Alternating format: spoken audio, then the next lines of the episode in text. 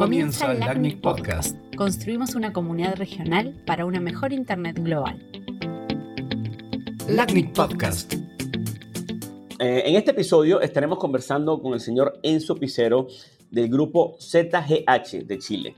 Queremos conversar cosas que debemos y no debemos hacer en un data center. La intención es hacerlo de una manera relajada e informal. ¿ok? Todo lo que vamos a conversar está enmarcado en el mundo de IPv6. Comenzamos el escaneo de direccionamiento IPv6.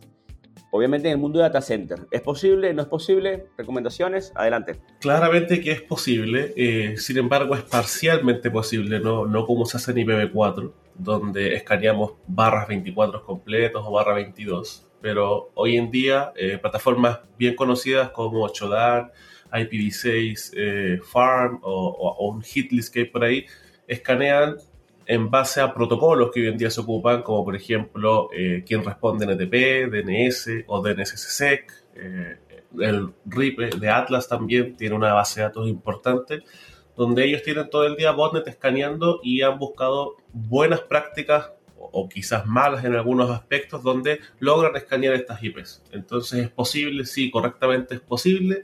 Eh, sin embargo, eh, entendiendo el gran volumen de IPv6, es posible parcialmente eh, direccionado, obviamente, en base a ciertos protocolos conocidos y no como antes de forma ordenada o lineal. Eh, eso es en cuanto a, lo que es addressing scanning o, el escaneo de, IPv, eh, de IPv6. Pero completamente posible y hay que tenerlo presente. Pregunta que es muy común en el mundo de data centers. Si puedes conversar el, sobre el tema de ataques de Neighbor Discovery.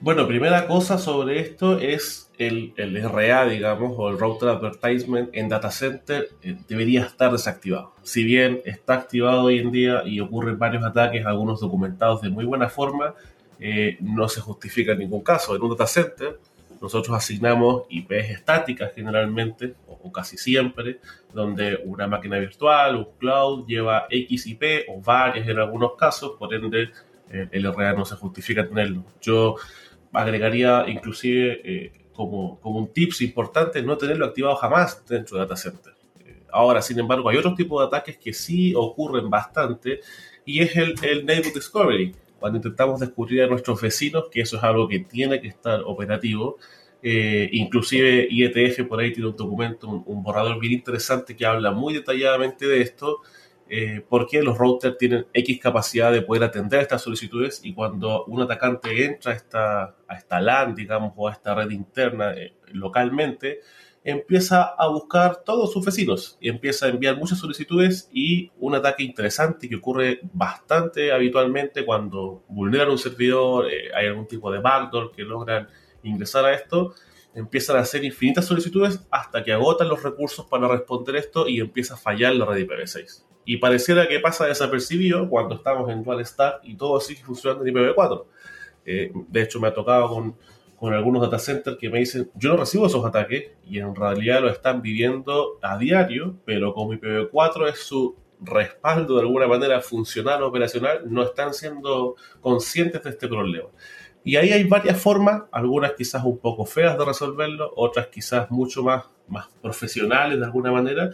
Eh, una, buena práctica y mala al mismo tiempo, pero que parcha esto de forma inmediata, mientras me imagino que los vendors van a buscar alternativas para solucionar esto de raíz, es limitarse, por ejemplo, a lo que atiende el router. Tengo un prefijo barra 64, eh, y voy a ocupar solamente las primeras 64 o 128 IP de la infinidad de IPs que me entrega el barra 64 y yo filtro y le digo al router, sabes que solo atiende solicitudes de estas primeras 64 o 128 IP, entonces el atacante por más que quiera destrozarme peticiones, el router lo va a filtrar y no va a atender.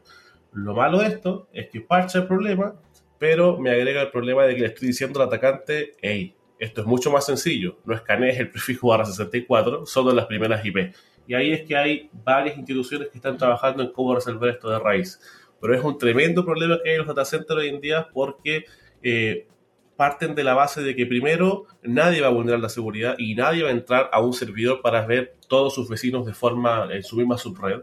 Y cuando entran tienen acceso a todo, hacen cualquier cosa, hacen ataques eh, de este tipo y se cae la red y al final después vienen esos comentarios desagradables de IPv6 es malo, no funciona, se cae, cuando es tan sencillo como eh, atender estos problemas, ser conscientes de ellos y poder resolverlos.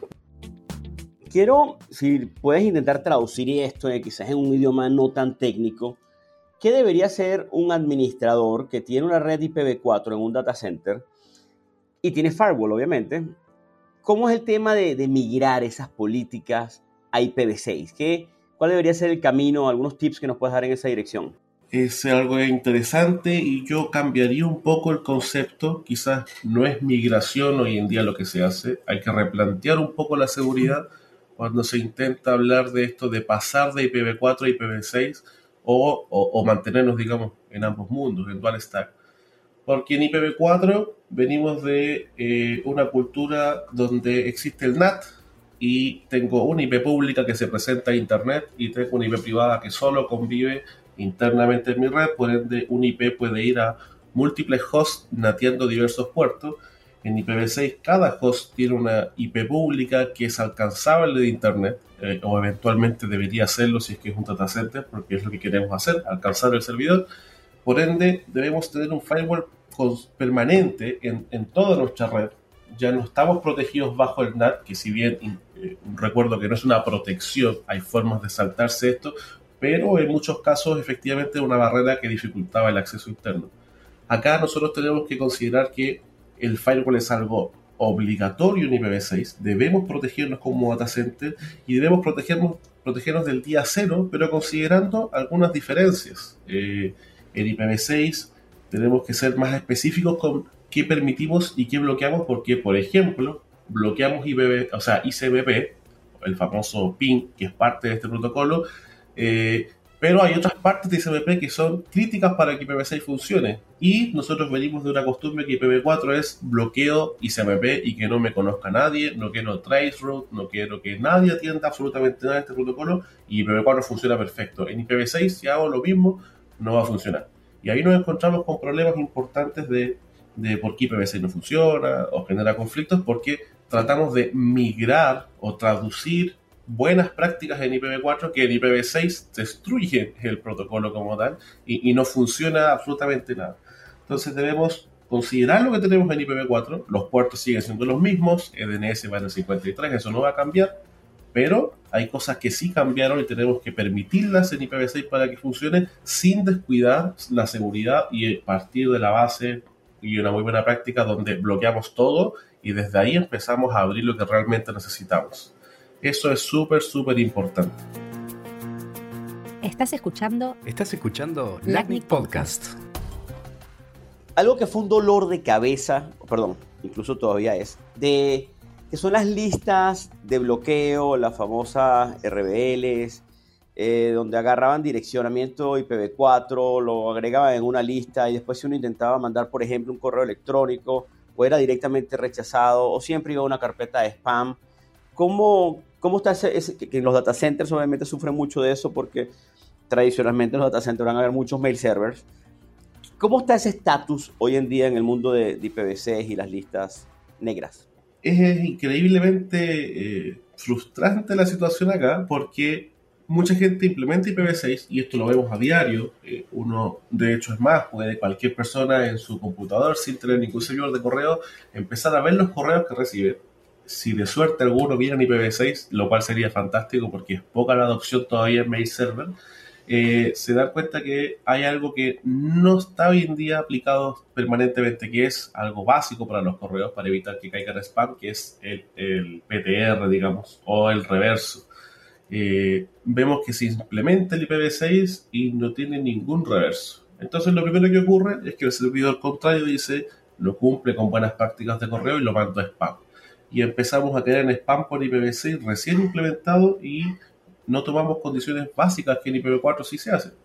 Ahora, adicionalmente a eso, hay un problema que sí es un tremendo dolor de cabeza eh, y, lo, sufrimos, me imagino que la mayoría de los data yo personalmente lo he tenido en los últimos meses bien presente, y es que hay blacklists que se, se agregan o, bloquean, digamos, las IPs en barras mucho más amplias, no solo 64 como quisiéramos, sino que toman el prefijo como está anunciado en la tabla de Internet. Si yo anuncio en barra 48 y dentro de ese 48 ocupo la IP para el servidor, en Internet me ven el barra 48 y me bloquean el barra 48. Entonces, y uno dice, ¿por qué?